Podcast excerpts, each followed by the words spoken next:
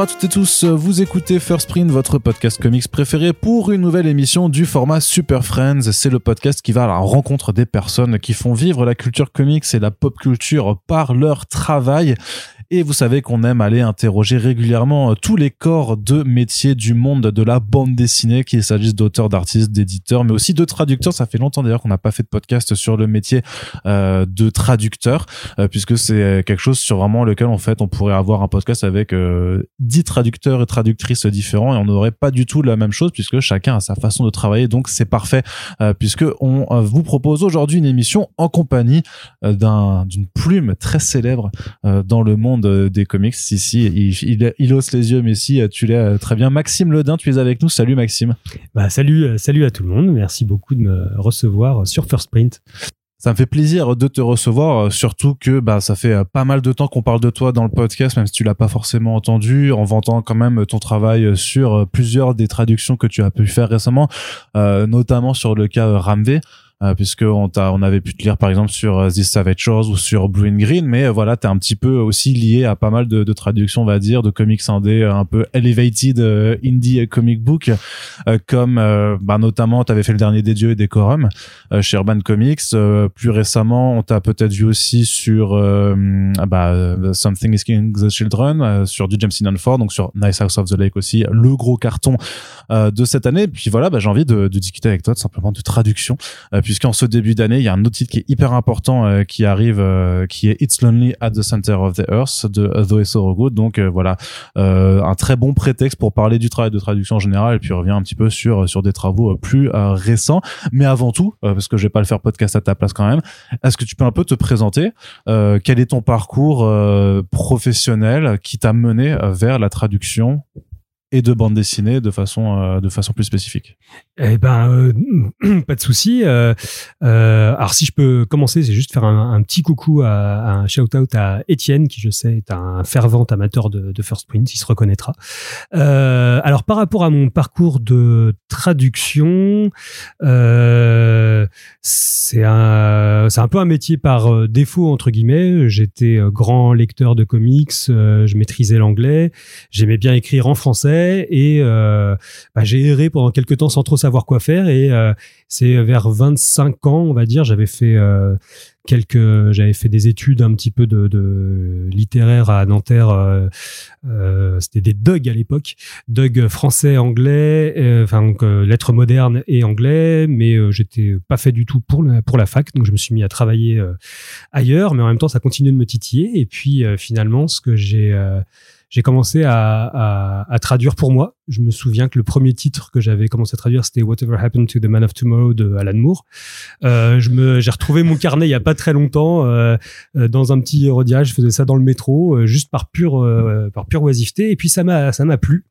Ça m'a plu et j'avais à l'époque contacté, j'osais pas, je savais pas du tout comment faire, mais j'avais contacté, je crois que c'était en 2006-2007, euh, Weta euh, ou Veta, je sais plus comment, Ah, Weta, on ouais. dit. C'était il y a très longtemps et euh, donc Wettin qui est aujourd'hui c'est Vestron notamment C'est toujours la même personne qui est derrière hein, Ouais. ça s'appelle Vestron ouais. c'est ça, tout à fait. Et et avant même de voilà, c'était vraiment ouais, 2007, 2006-2007, il venait de se lancer. Je crois qu'il avait publié un, un, un Batman par Igor Corday qui était très joli. Il avait un, un voilà un rapport au livre, euh, au beau livre qui était assez euh, nouveau à l'époque, qui maintenant c'est un peu répandu, je trouve. D'un point de vue éditorial, je trouve qu'il était, il faisait, quelque chose d'intéressant. Et, euh, et je lui avais écrit tout simplement pour savoir s'il avait besoin de traduction. Et j'avais traduit pour lui deux livres aliens et euh, bah, ça avait été une, expérience sympa, quoi. C'était les premières, euh, premières choses, mais ensuite, ça n'avait pas donné euh, suite particulièrement euh, à autre chose. Et je m'étais, mais le, le- le goût de la traduction m'était, m'était venu. Et en parallèle, euh, j'avais bossé dans le fanzina pour un fanzine qui s'appelait Borderline, un fanzine de fantastique, de, nouvelles fantastiques, qui euh, publiait des auteurs français et euh, dont le rédac chef Lionel Bénard à l'époque. essayait toujours de trouver une nouvelle, une nouvelle d'un auteur, d'un auteur plus ou moins, un auteur anglophone. Et euh, ma première traduction publiée, on va dire, c'était Graham Masterton, ce qui était quand même pas mal, une petite nouvelle de Graham Masterton, et ça m'avait vraiment donné un, donné un, un- j'ai vraiment adoré ça. J'avais découvert ça, mais vraiment euh, sans aucun académisme, euh, vraiment à, la rage. Donc j'ai fait toutes les erreurs possibles et imaginables de la, de la traduction, je pense. Euh, ensuite, j'ai continué, j'ai travaillé pour Chimera. Euh, je sais pas si vous, euh, il, publiait Strangers in Paradise à l'époque. C'était une euh, maison d'édition qui maintenant n'existe plus. c'était Ex le téméraire euh, ex-Bulldog, si je me trompe pas, c'était Eric Buffkins qui, euh, qui gérait ça. Et pour lui, j'avais aussi traduit, j'étais resté dans Alien, des romans Alien. Donc j'étais passé du comics au roman. Et finalement, c'est le roman qui m'a permis de vivre un peu de la traduction, puisque grâce à euh, bah, ce CV-là, donc ce CV de Nouvelles Fantastiques et d'un roman, ça m'a permis de rentrer chez Brajlon, qui est un éditeur de, fantasy principalement, un peu de SF. Et euh, à partir de 2000, 2000, euh, ouais, 2009, 2008, j'ai eu ma première pige, un roman de fantasy. Et à partir de 2009, j'ai pu lâcher mon boulot. J'étais euh, cariste, magasinier, et euh, je traduisais le soir, quoi, jusqu'à ouais tard. Et, et puis quand j'ai eu mon deuxième contrat, quoi, j'avais rendu mon premier roman. Quand ils m'ont dit vas-y, on te file la suite, j'ai fait hop, c'est bon, on tente le coup, on lâche l'affaire, et puis on fait que de la traduction. On verra si ça marche. Et ben, ça a plutôt bien marché, puisque bah, chez Brajlon, j'ai pu enchaîner les les romans. Et, euh, et donc, je me suis consacré vraiment au roman. Donc, vraiment, c'était de la fantasy euh, pure euh, jusqu'en 2010 où Brajlon a ouvert son, son, sa collection Milady. Ouais. Milady euh, Graphics, je crois que ça s'appelle. Ouais, ouais, ouais. Et, euh, et, donc dès qu'ils ont ouvert ça, j'ai immédiatement écrit, je crois que c'était Claire Deslandes qui s'en occupait à l'époque, qui était euh, qui gérait ce, cet aspect-là chez chez Brajlon, ce, cette collection. Et euh, je leur ai dit, mais là, il faut faites des comics. Je suis un fou de comics, j'adore ça, j'adore la BD en général, j'adore les comics, j'adore traduire les comics. Euh, S'il vous plaît, donnez-moi quelque chose. Et ils, t'ont donné Lock and Key. Ils m'ont donné, voilà, une petite série qui commençait, qui s'appelait Lock and Key. Et c'est là qu'un peu pour moi, ça, le, virus de la traduction euh, de comics a, a, a repris. Et j'ai eu de la chance parce que Lock and Key, c'était euh, bah, non seulement un, enfin, voilà, un bon début pour moi, mais en plus, un, un petit chef-d'œuvre. Ça laissait laissé comme étant un petit chef-d'œuvre des années 2010, euh, quoi. Et c'est à partir de cela, en fait, que tu t'es plus jamais arrêté de faire très régulièrement de la traduction de bande dessinée. Eh ben, euh, en fait, euh, Milady publiait pas énormément. Ils avaient plusieurs autres traducteurs. Donc, à part Lock and Key, je crois que j'ai fait, oui, The Cape. The Cape, ouais. Euh, Qu'est-ce que j'avais fait d'autre? Oui, The Cape. Euh, J'étais resté un peu sur le Joe Hill, un peu le Joe Hillverse, on va dire, euh, chez eux. Euh, jusqu'à Wraith, je crois, qui doit être la dernière collab avec Milady. Et ensuite, Milady s'est un peu arrêté. Alors après, je, me trompe peut-être, hein, tu auras peut-être plus la, chronologie, mais de mémoire, Milady s'est mis en, en, en stand-by. pause, en stand-by, ouais, jusqu'au retour euh, via iComics, quoi, iComics qui, qui est euh, une collection de Brajlon. Et donc pendant quelques années, non, j'ai plus euh, plus trop fait de comics jusqu'en 2016 où j'avais recontacté l'agence, le studio Macma.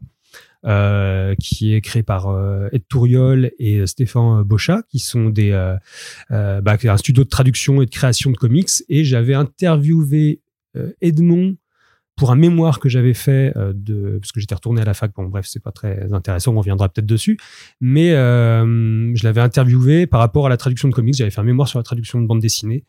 Et euh, et puis je l'ai recontacté après en disant mais au final euh, est-ce que tu aurais du boulot? Et avec sa fougue et son enthousiasme naturel il m'a dit mais oui tu as traduit des romans vas-y viens euh, on fait pas de test, vas-y, on tente le coup. Et grâce à lui, j'ai pu commencer sur les collections Hachette Marvel, donc euh, rouge et noir et c'est là que j'ai pu vraiment euh, me coltiner à de la traduction de comics avec un rythme assez intense donc du paratexte et du comics et euh, sous la houlette de traducteurs professionnels comme bah, qui était Edmond et ça m'a beaucoup aidé puisqu'il a quand même donné beaucoup de, de, pistes rien que pour la mise en page rien que sur la façon de tourner d'approcher la, la traduction. Moi j'avais déjà mon approche de traducteur euh, bah, de mon expérience euh, via Milady et via les romans, mais ça m'a permis de lisser ça et puis de, de continuer de, de euh, bah, d'approfondir une technique et de la maîtriser encore plus, qui une, une, une technique que je continue d'essayer de, de, peaufiner euh, à ce jour, quoi. Mais euh, ça a été vraiment le coup de boost et à partir de là, j'ai pu travailler pour Urban notamment.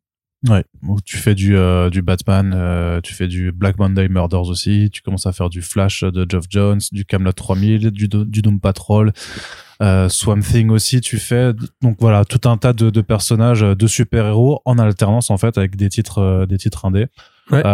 question vraiment sur les comics de super-héros. C'est difficile parce qu'il faut aussi se plier à des règles de nomenclature sur est-ce qu'on traduit aussi certains noms de personnages ou pas par rapport à ce qui avait été fait dans le passé, notamment chez Marvel où il y a tout un historique hein, de traduction avec euh, ce qui s'est fait euh, aux éditions euh, Lug auparavant. C'est compliqué de se mettre à jour quand tu fais du super-héros moderne par rapport à ce qui s'est fait avant. Alors ouais, c'est c'est un, un gros, c'est pas évident. D'ailleurs, j'en fais peu de super-héros. Euh, bah, D'une part parce que je pense que quand j'ai commencé chez Urban, euh, je pense que euh, chez Urban, ils ont regardé un petit peu mon, mon CV de traduction et euh, j'ai eu la chance de pouvoir traduire Lovecraft chez, euh, chez Brajlon ils se sont dit bon, on a quelqu'un qui aime bien le fantastique, qui aime bien les phrases en poulet, et donc ils m'ont mis assez rapidement Black Monday Murders. C'était vraiment on a de, de Hickman donc euh, qui est sur une sorte de conspiration euh, satanique, euh, bancaire, financière, complotiste, absolument absolument génial, et donc très Lovecraftienne dans le fond.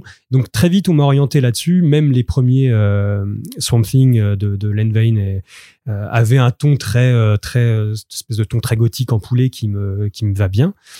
Euh, donc c'est vrai que le, le, super héros j'en ai fait peu par la bande, euh, mais ce que j'ai pu faire chez Flash, sur, le Flash de John Jones, de Jeff Jones pardon, euh, et différents Batman, ça m'a pas causé tant de problèmes. Pourquoi?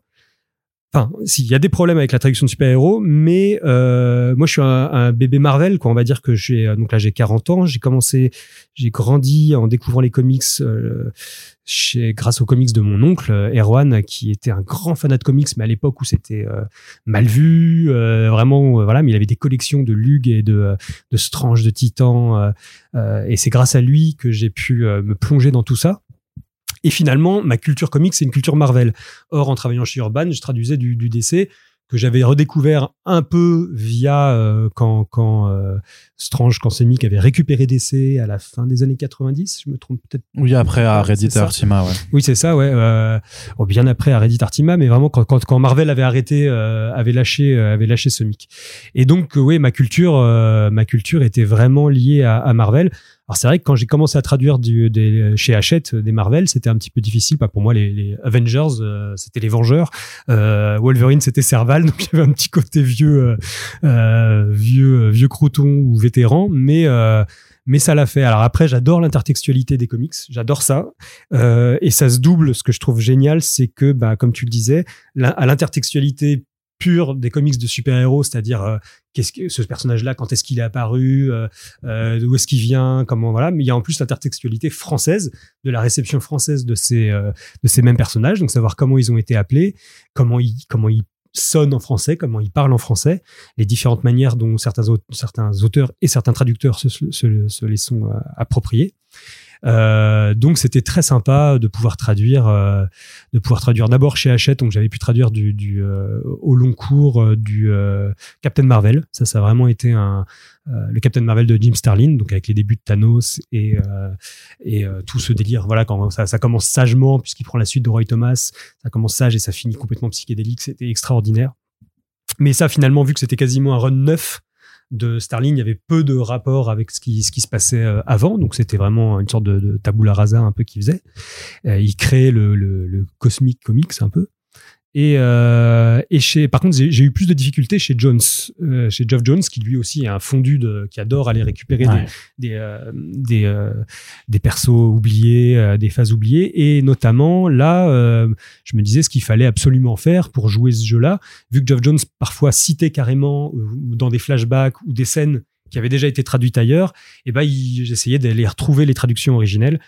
pour ça, alors la chance que j'avais, c'est que j'étais épaulé sur Geoff Jones par Jim Lenné, qui est un peu une encyclopédie. Euh, voilà, c'est c'est un peu le Modoc de la de la du comics français, quoi. Et euh, dans dans son énorme cerveau, il allait chercher, il savait à peu près où ça où ça avait été publié, il les retrouvait. Et donc on, on, on faisait en sorte que quand Geoff Jones citait un titre, on avait la citation en français. Moi, j'y tenais beaucoup par respect pour euh, bah, pour l'œuvre originelle déjà parce que tant, qu'à citer autant que ça s'inscrive dans la continuité en gros faire perdu la, continuité des, des, des super héros et pour les traducteurs français d'origine qui avaient euh, sué sur ces textes et qui avaient euh, fait de leur mieux pour euh, pour les rendre.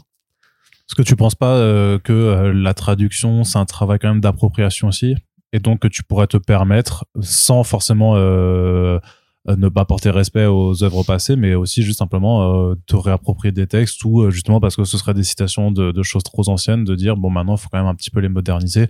On a notamment ces discussions qui apparaissent quand tu as des rééditions de vieux travaux, notamment chez, chez Marvel avec certaines traductrices qui sont souvent incriminées, de se dire il faudrait les remettre à jour parce que c'est des traductions trop vieillottes. Toi, t'es plutôt euh, tu plutôt tendance à vouloir protéger euh, les textes passés, même si c'est vieillot Ah, c'est une bonne question. Euh, je saurais pas dire. Non, je pense que quand même il faut. Euh, les traductions vieillissent.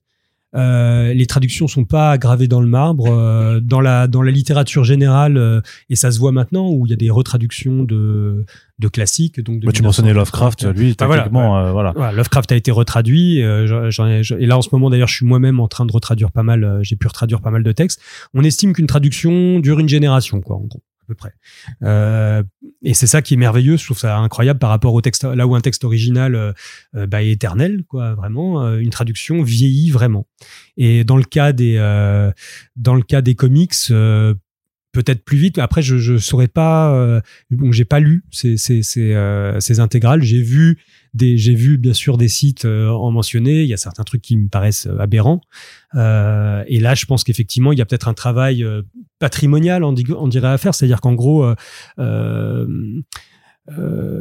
comment dire, peut-être revoir ou retraduire des textes qui maintenant on estime euh, voilà mal traduits ou pas, ou en tout cas pas, suffisamment traduits. Mais pour moi, c'est pas une pierre. C'est faut pas jeter la pierre au traducteur déjà parce que que ce soit dans le comics ou dans le, la littérature, euh, enfin la, la publication, enfin l'édition de romans, euh, il y a un monde déontologique entre les années, on va dire 60, enfin 70 et maintenant.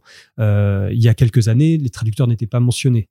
Euh, il y a quelques années, euh, même je parle même on va dire dans les années 40, 50, 60, le traducteur avait quasiment tout pouvoir entre guillemets sur la sur la traduction, mais un pouvoir qui était inféodé aux maisons d'édition. Je parle notamment des, euh, j'aime bien citer ça dans les séries noires des des euh, des euh, la, collection série noire qui est, qui est très très très célèbre, qui a traduit énormément de de, de, romans de polar des années des années oui 20 30 jusqu'à les années 50 en gros, la traduction était liée au, au cahier, au, au cahier, au, feuillet, en gros que, que l'imprimeur euh, donnait, enfin, enfin, au, comment dire, au deal qu'il y avait entre l'éditeur et l'imprimeur. C'est-à-dire que si on avait euh, pour tel bouquin, on avait des feuillets ou des cahiers, euh, des cahiers d'impression en trop, on disait au traducteur, euh, bah, rajoute, hmm. vas-y, rajoute du texte. On a besoin de trois chapitres en plus. S'il y en avait pas assez, tu, tu, me, tu me retranches là-dedans ça a été comme ça pendant très longtemps, très très longtemps euh, dans l'édition française. Et c'est, on va dire, en, dehors des classiques, des grands classiques ou des auteurs euh, euh, qui étaient capables de suivre leur traduction, ce qui a été le cas de certains auteurs. Bah, par exemple, on avait eu des cas, c'était comment il s'appelle, Nabokov, qui traduit, qui parlait à peu près mille langues et qui suivait de très près ces, ces traducteurs français, qui les engueulait, qui avait décidé de retraduire lui-même ses textes par certains moments.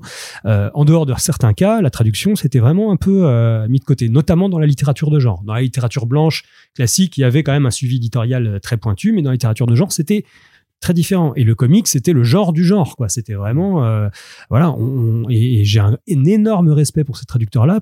On leur demandait souvent de travailler dans des conditions de rapidité incroyables. On leur demandait de rajouter du texte ou d'en retrancher. Et c'était vraiment des, des et ils travaillaient sans, sans Internet aussi. Hein. Ça, c'est un autre rapport. On pourra aborder ce sujet-là sur la comment traduire. Mais euh, donc je pense que je pense aussi, alors je saurais pas, je, je veux pas dire, mais je pense que dans le cas des traductions dont on parle, on parle peut-être de gens d'une autre génération aussi et d'une génération qui avait pas ce rapport-là à la traduction, qui avait un rapport euh, euh plus libre, plus plus euh, plus tendu, plus fun peut-être aussi par certains moments. Euh, mais ensuite, des fois, quitte à trahir le texte, et je pense aussi avec un rapport un peu euh, bah oui, un rapport avec c'est de la sous-littérature ou c'est de la sous-sous-littérature et donc on n'a pas besoin d'y apporter peut-être le même soin ou en tout cas on va peut-être pas, euh, euh, on va peut-être le faire de manière beaucoup plus libre que qu'on le fait actuellement.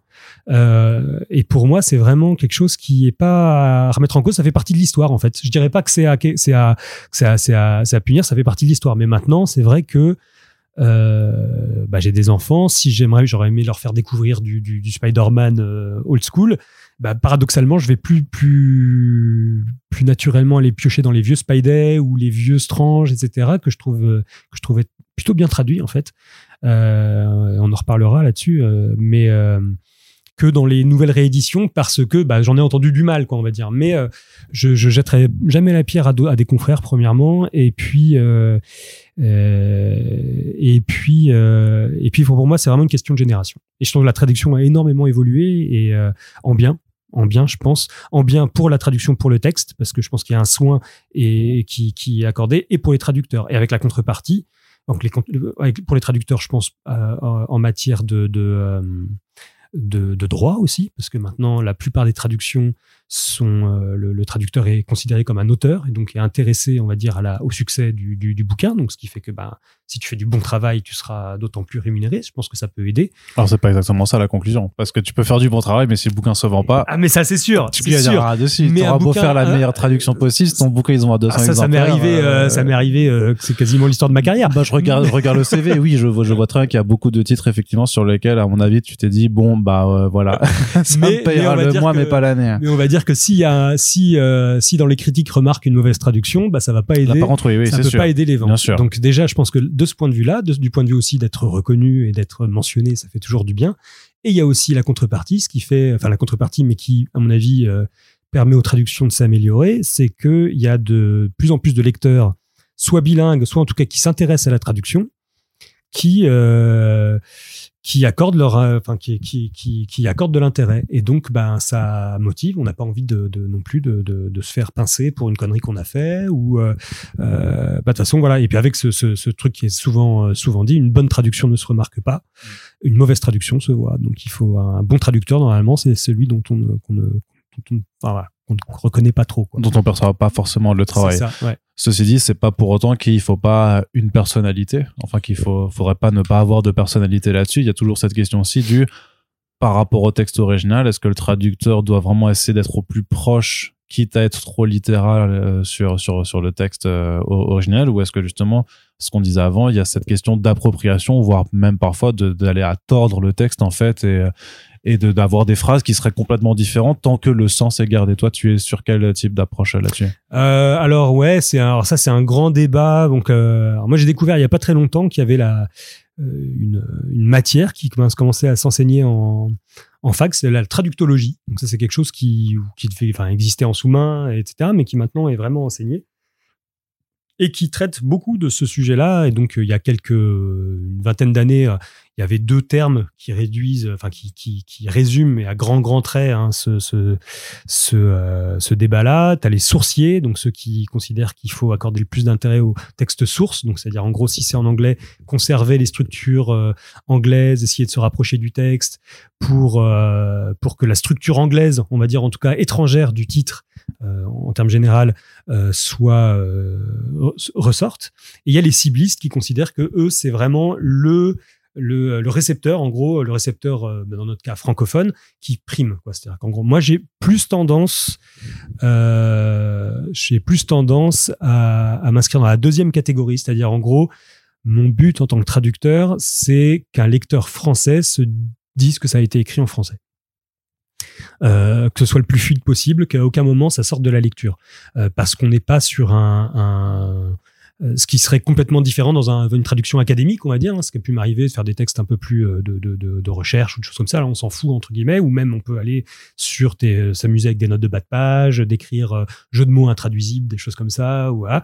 Mais moi, en français, j'essaye d'absolument, enfin dans mes traductions de, littéraires, euh, j'essaye le plus possible de faire en sorte que le lecteur se rende pas compte, en gros, qu'il faut qu'il soit happé par le texte exactement comme le lecteur anglais euh, enfin dans notre cas anglais, hein, mais euh, enfin le lecteur d'origine, on va dire, euh, a pu se faire happer. Avec mon point de vue, hein, c'est tout à fait, c'est tout à fait, comment dire subjectif hein, comme, comme point de vue, mais en gros, moi, l'idée, c'est vraiment de faire en sorte que euh, je traduis moins les, mots, en final, euh, ou le texte, que l'effet que le texte peut, euh, peut avoir sur le lecteur c'est très présomptueux et euh, ma... ça c'est comme ça que je me suis fixé là mais ça évolue de ça évolue euh, ces derniers temps là je traduis des des, des, textes euh, Ça dépend des textes aussi d'origine. Là, par exemple, je retraduis un classique, bah, le, portrait de Dorian Gray et qui est écrit d'une manière si fine que en fait l'adapter, la reprendre, le, tordre trop, ça casse, ça casse un peu ce, ce, côté anglais. Et pourtant, il y a des choses dedans qui me,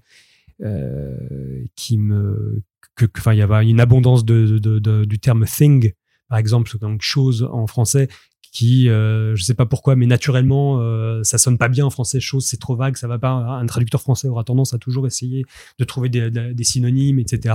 Là, bah, je me dis, bah non, il faut y aller, il faut faire confiance aussi à l'auteur original. Donc ça évolue. Là, tu me chopes au moment où je suis en train d'essayer d'évoluer. J'étais très cibliste, c'est-à-dire vraiment concentré vraiment sur faire en sorte que le texte, euh, le texte, que ce soit le texte français qui prime vraiment, c'est-à-dire qu'en gros, quitte à, à, à, le tordre vraiment euh, sans, sans a priori. Et puis maintenant, des fois, je me dis, bon, bah des fois euh, pourquoi pas, euh, pourquoi pas ne pas hésiter à, calquer certaines tournures, à, garder une certaine étrangeté, parce que c'est vrai que quand on garde une certaine tournure du texte euh, d'origine, ça peut donner une, étrangeté, enfin quelque chose d'un peu curieux, de décalé, mais des fois des auteurs le demandent, quoi. Euh, et, et puis il y a un problème aussi, enfin un problème une tendance de la traduction, de la traduction française en général, c'est à vouloir faire joli. Mais ça, je, le vois moins dans le, dans le comics. Hein. Là, je parle de la traduction en général. Dans le comics, c'est plus particulier.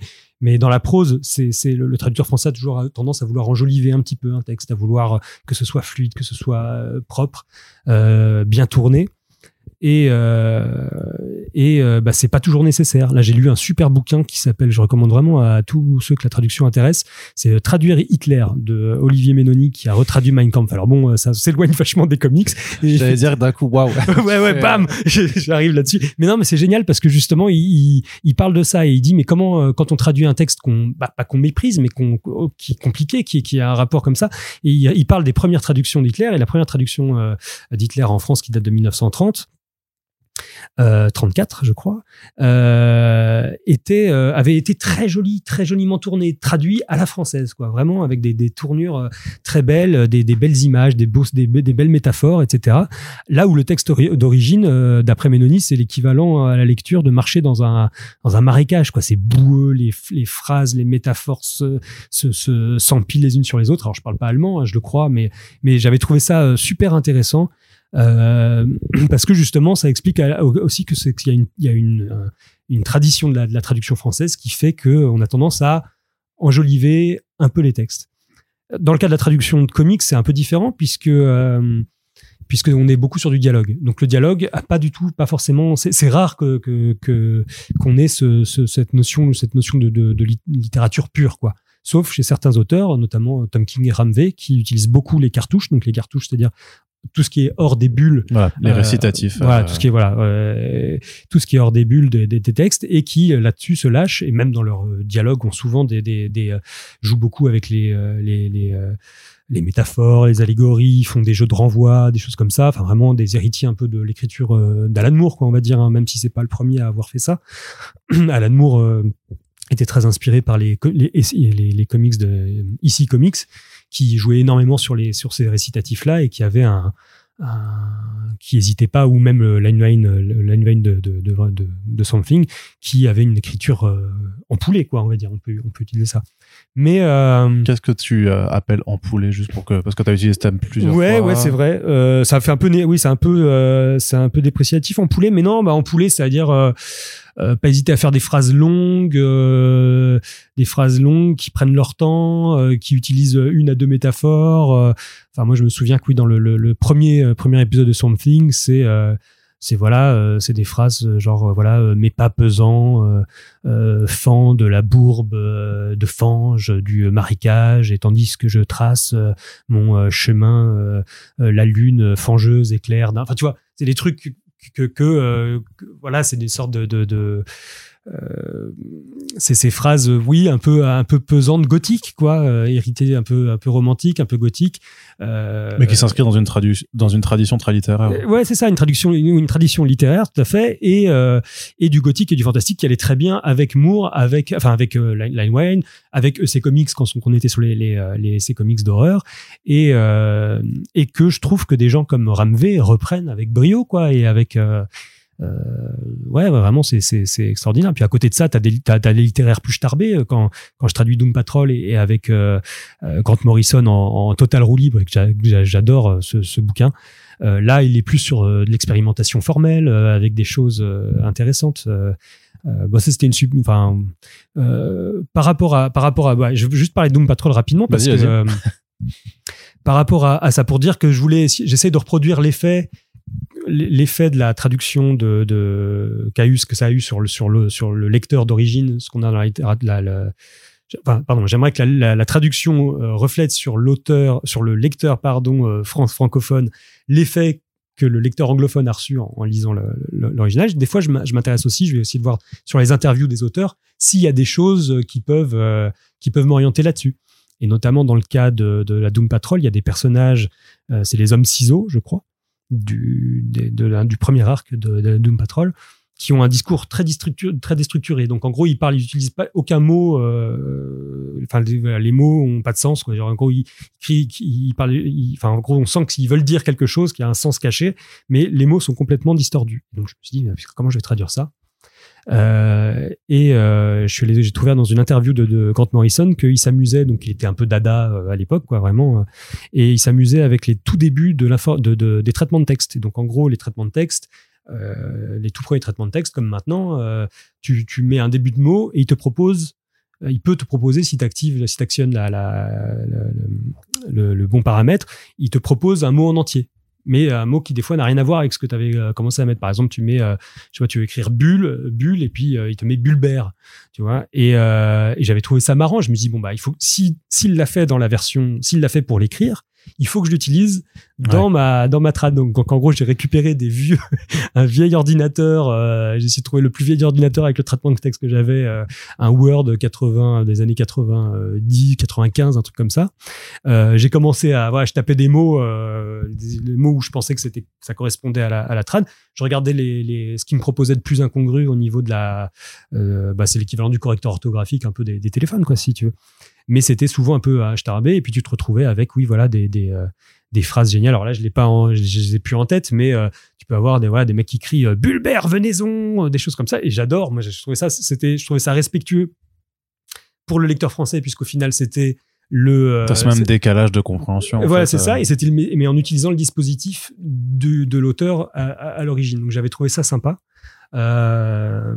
C'est-à-dire que tu es quand même prêt à te prendre pas mal la tête euh, ah sur ces traductions. Ça. Euh, après, on est sur des cas d'auteurs et d'autrices euh, ou autoristes dans le cas de Grant Morrison assez particulier parce que justement c'est des gens qui sont pas dans, dans un format d'écriture très standard. Hein. Ah bah surtout surtout Grant Morrison ouais qui mm. effectivement et notamment à cette période-là de son, son parcours était très très dans l'expérimentation formelle. Ah Alors après je pense qu'il y a du il y a un peu de il y a, il y a un peu de il y a, il y a bon, dans son cas il y a un peu de euh, de bluff parce que je, je crois que chez, chez Doom Patrol ils se droguaient même pas c'est à partir des invisibles qui c'était après oui non c'est pour les invisibles et ça j'aimerais bien d'ailleurs si on traduit un jour les invisibles je suis partant. La perche est tendue, je crois. euh, Qu'est-ce que mais les invités, ça avait été déjà traduit d'ailleurs. Pas, il y avait déjà une VF. Chez euh, Bulldog et le Téméraire, je crois. Ouais. Hmm. ça, ça, ça, me dit quelque chose, mais effectivement, il faudrait, faudrait le retraduire. Mais quand tu disais, par exemple aussi, c'est sur ces questions de traduction qui, qui se passent de génération en génération.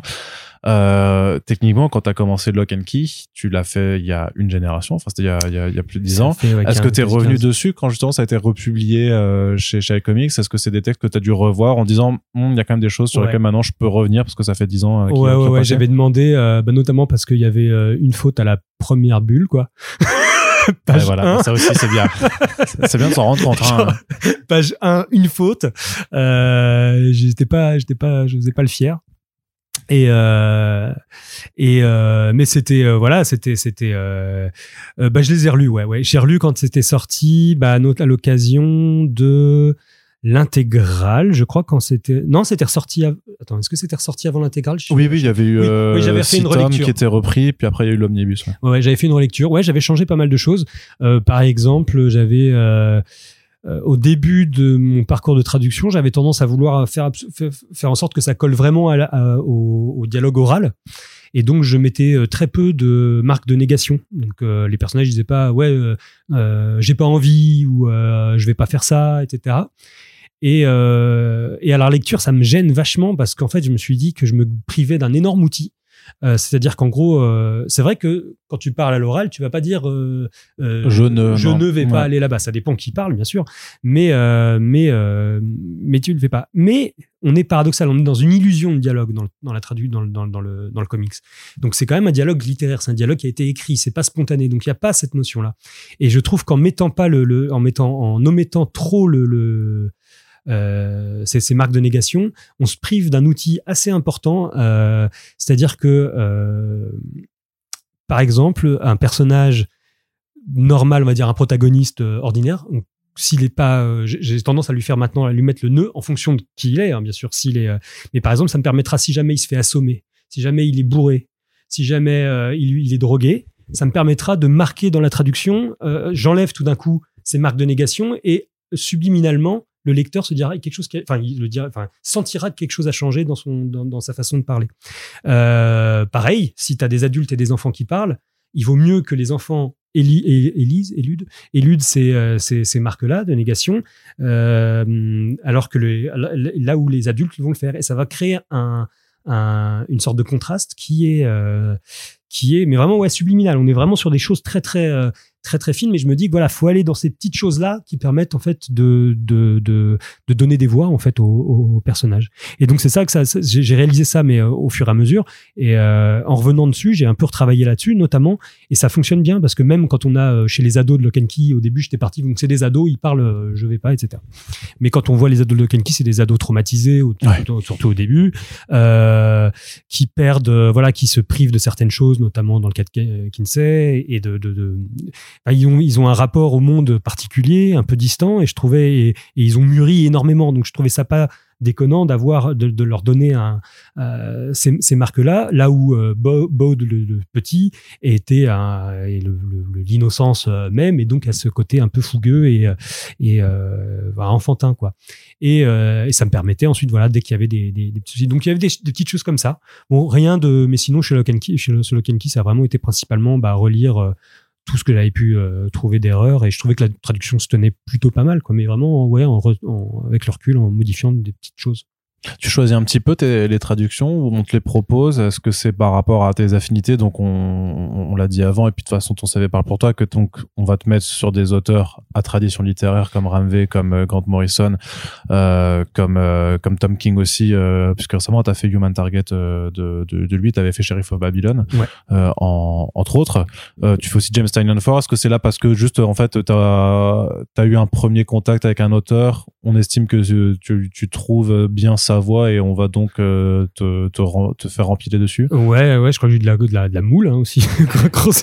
Euh, dans le cas de bah ouais, euh, bah, Joe Hill, ouais, ça a été ça parce que finalement j'ai fait quasiment tout ce qui suivait en Joe Hill, ça avait satisfait euh, le bon boulot sur le Key euh, euh, bah, chez iComics et donc on m'avait chez Milady et puis on m'avait proposé euh, le reste.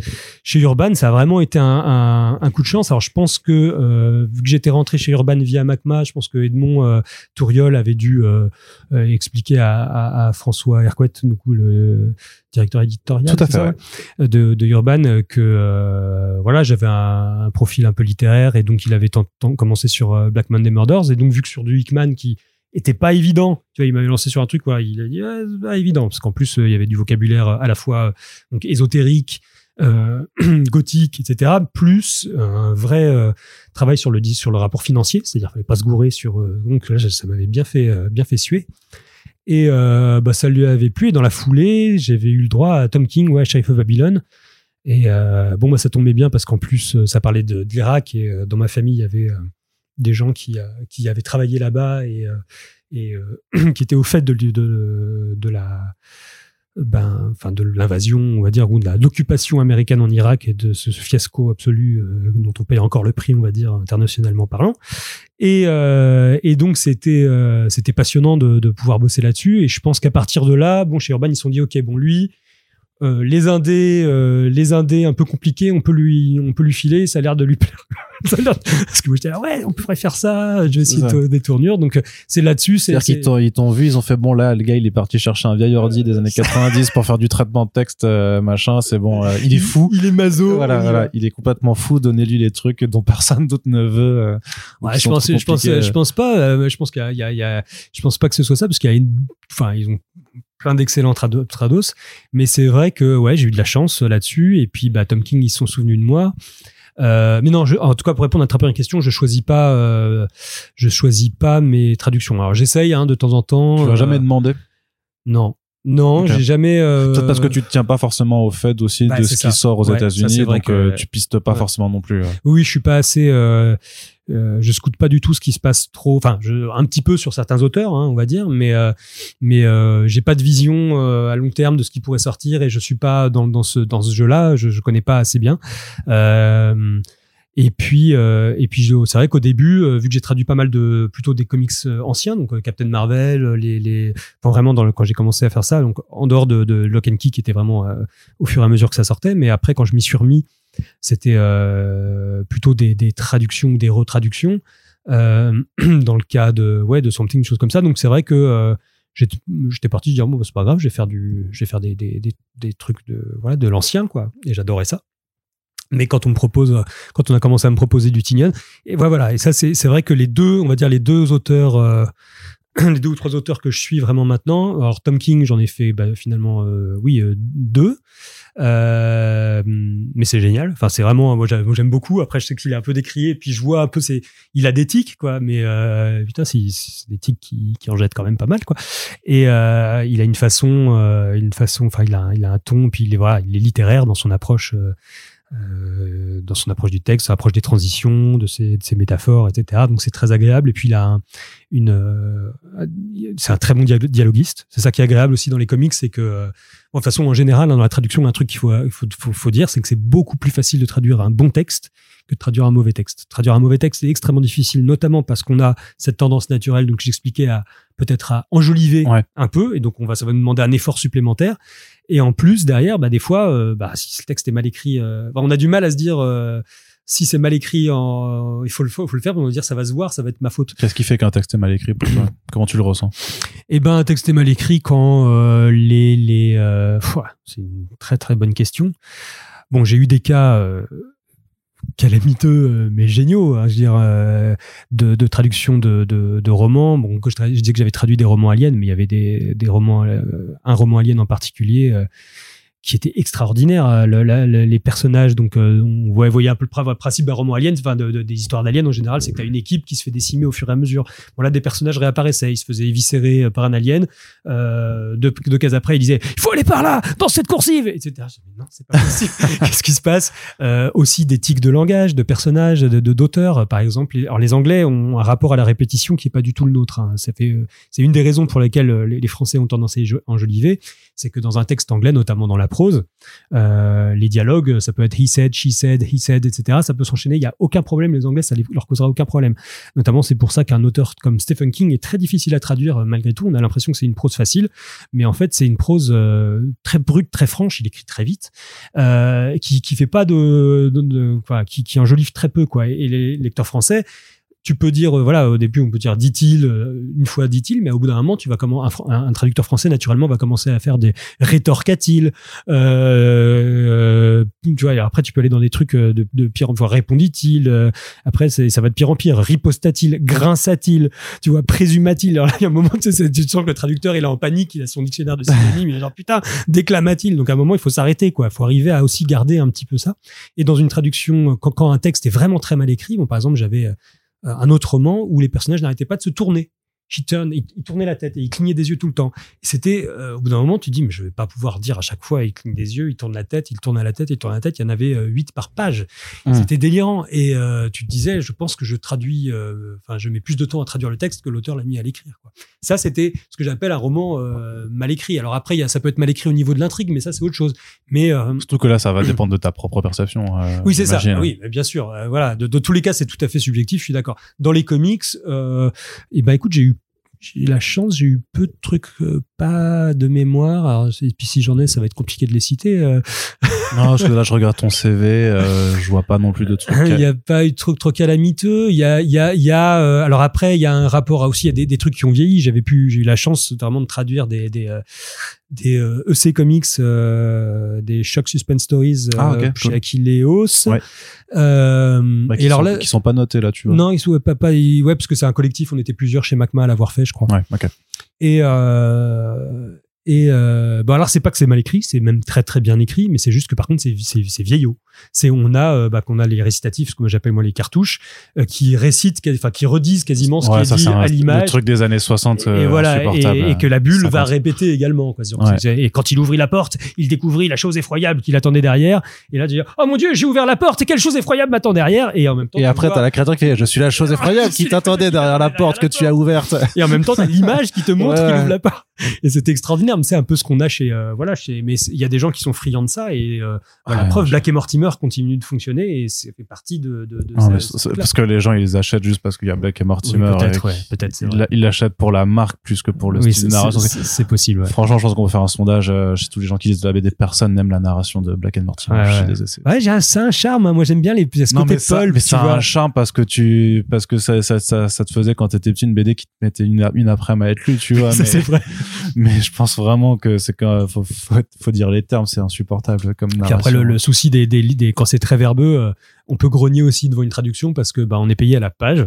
Ça, faut, faut, euh, faut expliquer. On est payé à la pas, page. c'est pas forcément au mot.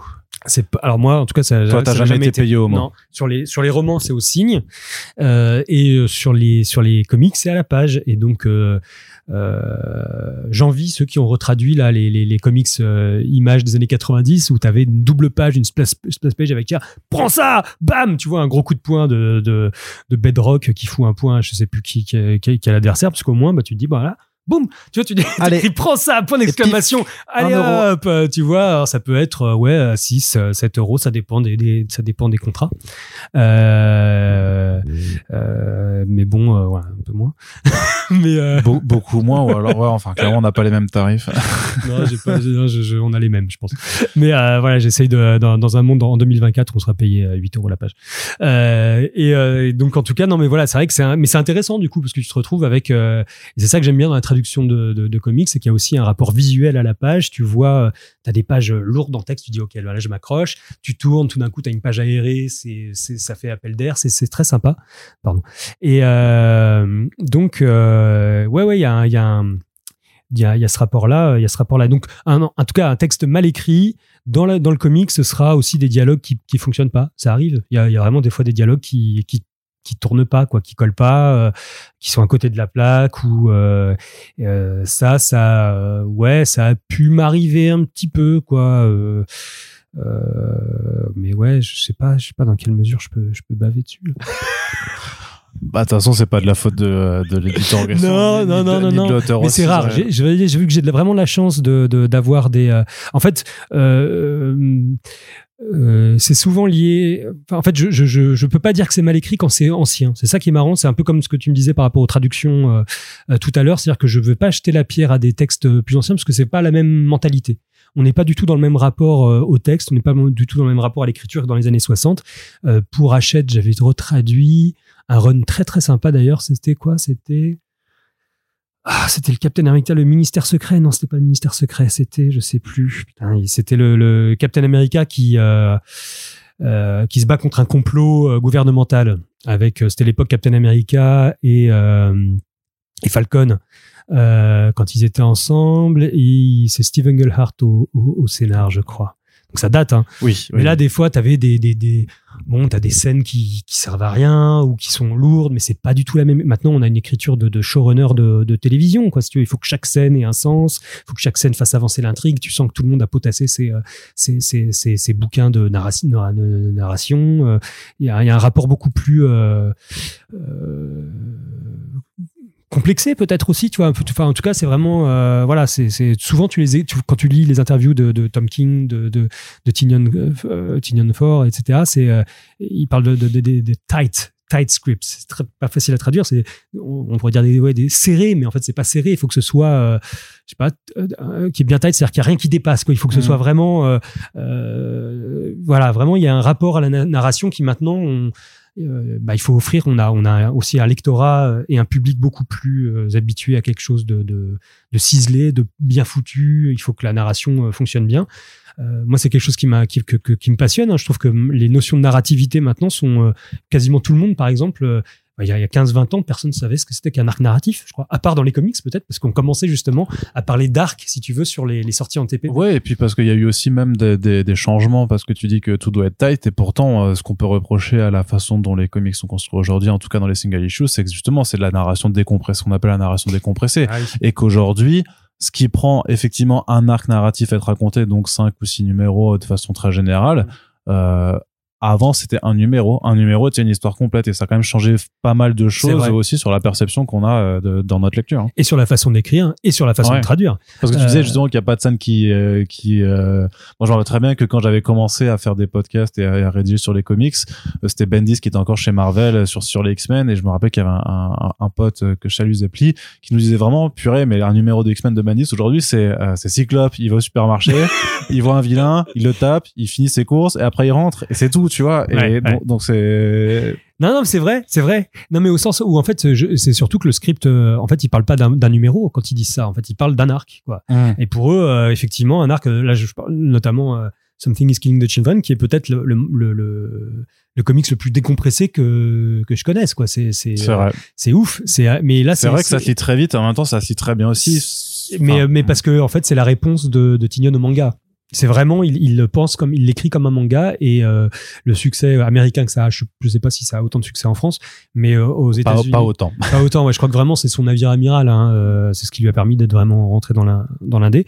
Mais c'est une décompression c'est une décompression pure et il lisait j'avais vu une interview là il disait qu'il il lisait peut-être plus de manga d'ailleurs que de, que de comics à une époque, et qu'il s'était servi de tout ça, qu'il insufflait tout ça dans Something pour justement, euh, justement euh, euh, donner une sorte de souffle, cette espèce de souffle de l'auteur où voilà, chaque, chaque, scène est, tordue. Mais ça, ça vient aussi de, de, l'écriture sérielle des séries télé. Les séries télé, c'est pareil. ce qui avant se tenait dans un film d'une heure et demie, maintenant on te fout ça en, une série de, de, de, deux saisons, de, une heure, de huit épisodes d'une heure, tu vois. Et, et, parce que les parce que les parce que les scènes prennent leur temps. Mais tu vois comme et tu vois la plupart des gens Tom King euh, aiment faire ça aussi et, tirer. Mais dans le cas de Tignon, je trouve que, alors après Tom King, je connais pas toute sa toute sa biographie, euh, sa bibliographie, mais euh, dans le cas de Tignon, à côté, le gars est capable euh, dans un Department of Truth de te faire un des comics les plus verbeux ou les plus chargés en information que on est. Donc c'est un auteur très versatile, quoi. Et justement, c'est compliqué de de s'approprier les univers et de, de travailler parfois que ce soit sur un même auteur ou sur des auteurs différents, mais de dire quand même, si, pareil, hein, je te cite plusieurs exemples, mais voilà, tu parles de Department of Truth ou de Something is King the Children. Euh, on t'a fait Invisible Republic ou Isola, t'as fait euh, The Savage Shores ou Bleeds and. À chaque fois, t'es dans des univers très particuliers. Est-ce que c'est dur de devoir, euh, on va dire, euh, s'immerger en fait dans un univers, dans une forme de narration qui est, qui est particulière et de devoir après euh, bah, retranscrire ça de façon différente euh, sur, sur chaque album. Bah, c'est le, le, kiff euh, absolu en fait. C'est ça qui est bien. Hein. c'est pour ça qu'on fait, enfin que moi je fais ce métier en tout cas. c'est à vous pouvoir goûter à tout en fait. C'est un peu le, le, le il y a ce côté passager clandestin du traducteur quoi si tu veux il y a, y a euh, là où un auteur va être euh, vraiment, bah, il va être dans son dans son texte, dans son univers immergé, le traducteur va pouvoir euh, rentrer dedans, s'en imprégner, ressortir, visiter un autre, sauter à bord d'un autre bateau. Enfin, il y a vraiment ce côté, je trouve ça merveilleux. Alors, sans me comparer du tout, sans comparer le travail de traduction à, celui de d'auteur, hein, c'est pas du tout la même chose, même si le traducteur est une il y a quelque chose de l'auteur dedans parce que dans son rapport au texte, il faut qui, qui donne un peu de sa personne ou qui s'entraîne suffisamment du texte d'origine pour avoir un, une perception littéraire, on va dire, de, de, de, ça. Et pas que littéraire, comme tu dis aussi, euh, voilà, sur le sur le de l'univers, mais euh, euh, mais ouais, ouais, c'est ce que je préfère. Alors, dans le cas de euh, Isola, Le Dernier des Dieux, ou de la SF, ou de la fantasy, moi j'ai eu beaucoup de chance, c'est que j'ai été traducteur de beaucoup de fantasy avant. Ouais, Et ça, ça aide énormément parce que euh, bah, j'ai ce tic-là, c'est-à-dire, euh, paradoxalement, quand tu traduis des univers complètement différents de notre monde, t'as le plus de, enfin, il faut franciser tout déjà. Là où par exemple, euh, si tu veux, si, si t'es dans un, un polar euh, ou je- moi, un, bouquin que j'avais traduit, que j'adore, que j'adore vraiment, euh, c'est Shanghai Red. Euh, Ah, tu vois, quand je te parlais de bouquins sur lesquels, en fait, euh, euh, t'auras beau faire le meilleur travail possible, ça ne payera ça pas forcément. payera pas. On est sur ce genre Mais d'exemple. Shanghai Red, c'est vraiment un chef-d'œuvre. J'invite tout le monde à, enfin, les amateurs de polar. Je sais même hein. pas s'il est encore disponible. En Ouais, plus, je tu sais vois, pas, mais, euh, euh, C'est vraiment, euh, enfin, c'est un, un petit chef-d'œuvre. Et euh, mais là, il est ancré dans le réel, dans une dans l'histoire. Et donc là, on a un vrai travail de recherche historique. Et c'est que si les gens prennent la 42e rue, il faut que ce soit la 42e rue. Il faut donner un. C'est paradoxalement, c'est presque, ça donne presque un sentiment de, de, de, de- d'étrangeté. Il faut, faut peut-être presque plus accentuer le sentiment d'étrangeté quand tu traduis quelque chose qui se passe dans le monde réel que quand ça se passe dans un monde euh, dans un monde fantastique. Quand ça se passe dans un monde fantastique, au contraire, il faut donner, euh, faut arriver à, à franciser dans notre cas le plus possible. C'était euh, euh, bon, euh, je m'écarte un petit peu, mais c'était Philippe Cadic qui avait qui disait un truc euh, assez intéressant. Je crois qu'il disait que voilà, quand on quand on si on écrit un- un- une histoire qui se passe dans le futur et que il y a une navette spatiale. Il- lui, il était de cette génération d'auteurs, là où peut-être les générations d'auteurs de SF avant décrivaient tout. Alors, la, navette euh, évoluait avec euh, des moteurs euh, à, l'azote qui aspiraient, etc. Il lui disait, mais non, parce que quand si je traduis, si j'écris pardon un truc de- qui se passe dans le futur, je vais pas décrire par exemple une navette ou quelque chose comme ça. À quoi bon si quel- quelqu'un écrit un bouquin qui se passe dans les années 70, il va va pas décrire comment fonctionne une voiture. Donc en gros, il faut arri- arriver à, quand tu quand tu parles d'un monde autre, il faut arriver à le rendre le plus naturel possible. Donc le moins le rendre le plus le moins étranger possible, ce qui fait que les tous les termes doivent être traduits euh, de manière la plus euh, naturelle possible dans cet univers-là. Dans le cas de Dernier des Dieux, je me suis vraiment éclaté. euh, C'était vraiment le, le- plus gros travail de fantasy euh, récent parce que euh, Philip Kennedy Johnson a vraiment fait un, un gros gros travail sur le lore euh, en utilisant des, des enfin je me suis presque plus éclaté à traduire finalement son paratexte en fait il fait il écrit des Tous légendes les bonus, ouais. Ouais, des bonus sont ouf. Vraiment, euh, euh, sont les bonus, les bonus sont vraiment géniaux. Euh, et on s'est, on s'est amusé. Alors quand je dis jeu, je tiens à dire que dans tout, dès que je parle d'une traduction, ça c'est très important et on reviendra peut-être dessus après.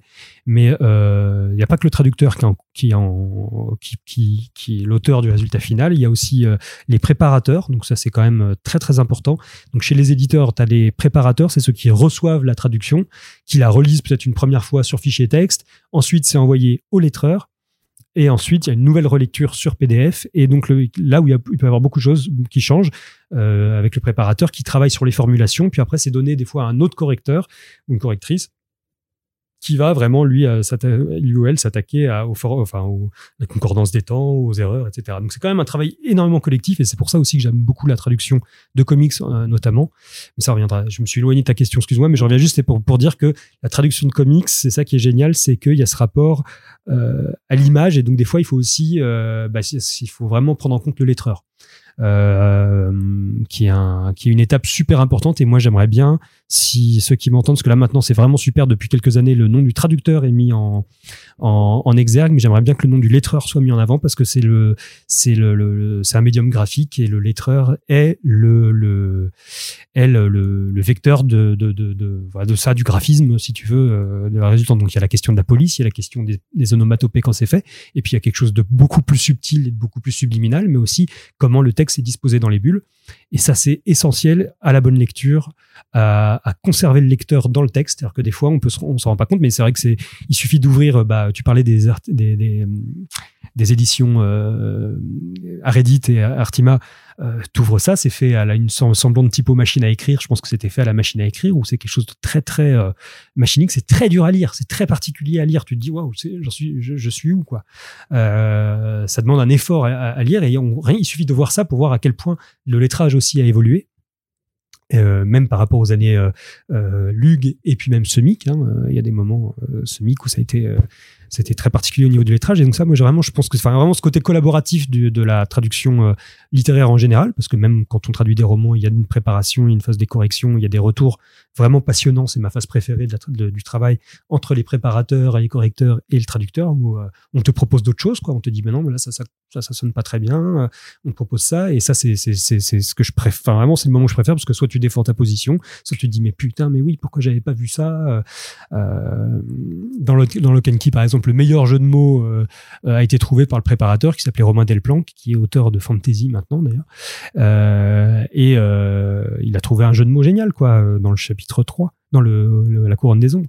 Et bref, tout ça pour dire que c'est c'est vraiment ouais un c'est pas un métier solitaire. C'est un métier solitaire quand on, se confronte au texte, mais ensuite quand il va être coulé dans la maquette et être coulé dans le, truc, ça se fait vraiment. C'est un, truc à plusieurs et j'ai vraiment eu de la chance à chaque fois d'avoir des, très bons préparateurs. Euh, chez chez euh, Brajlon, l'avantage c'est que c'est des, littéraires à la base puisque chez euh, iComics, donc je pense que leur équipe vient de, de, de, de, de préparateurs littéraires, donc des gens qui ont, qui ont un rapport au texte pointu, si tu veux, qui, qui, qui voir. Je sais que c'était euh, beaucoup avec. euh, J'avais travaillé avec euh, Julie Légère, notamment, bah, notamment sur Shanghai Red, où c'était vraiment, voilà, c'était c'était compliqué. On avait vraiment euh, fait en sorte, en plus, c'était un texte. euh, euh, euh, on avait fait avec Julie, avec oui, Savage Shores et puis Blue Green aussi, donc ça, c'était Ouais. vraiment voilà, des textes littéraires, ça avait été très, très passionnant. Chez Urban, il y en a beaucoup. Il y a Sarah Champy. J'avais beaucoup travaillé avec Thierry Fraisse sur le dernier des dieux. Alors l'avantage c'est que euh, Thierry est éditeur de, de fantasy à côté, donc euh, était partant là-dessus et on s'est vraiment amusé à. à- Donc voilà, vraiment. euh, mais je me suis totalement éloigné de ta question. En fait, je suis désolé. Je sais Non, plus ce que tu me disais.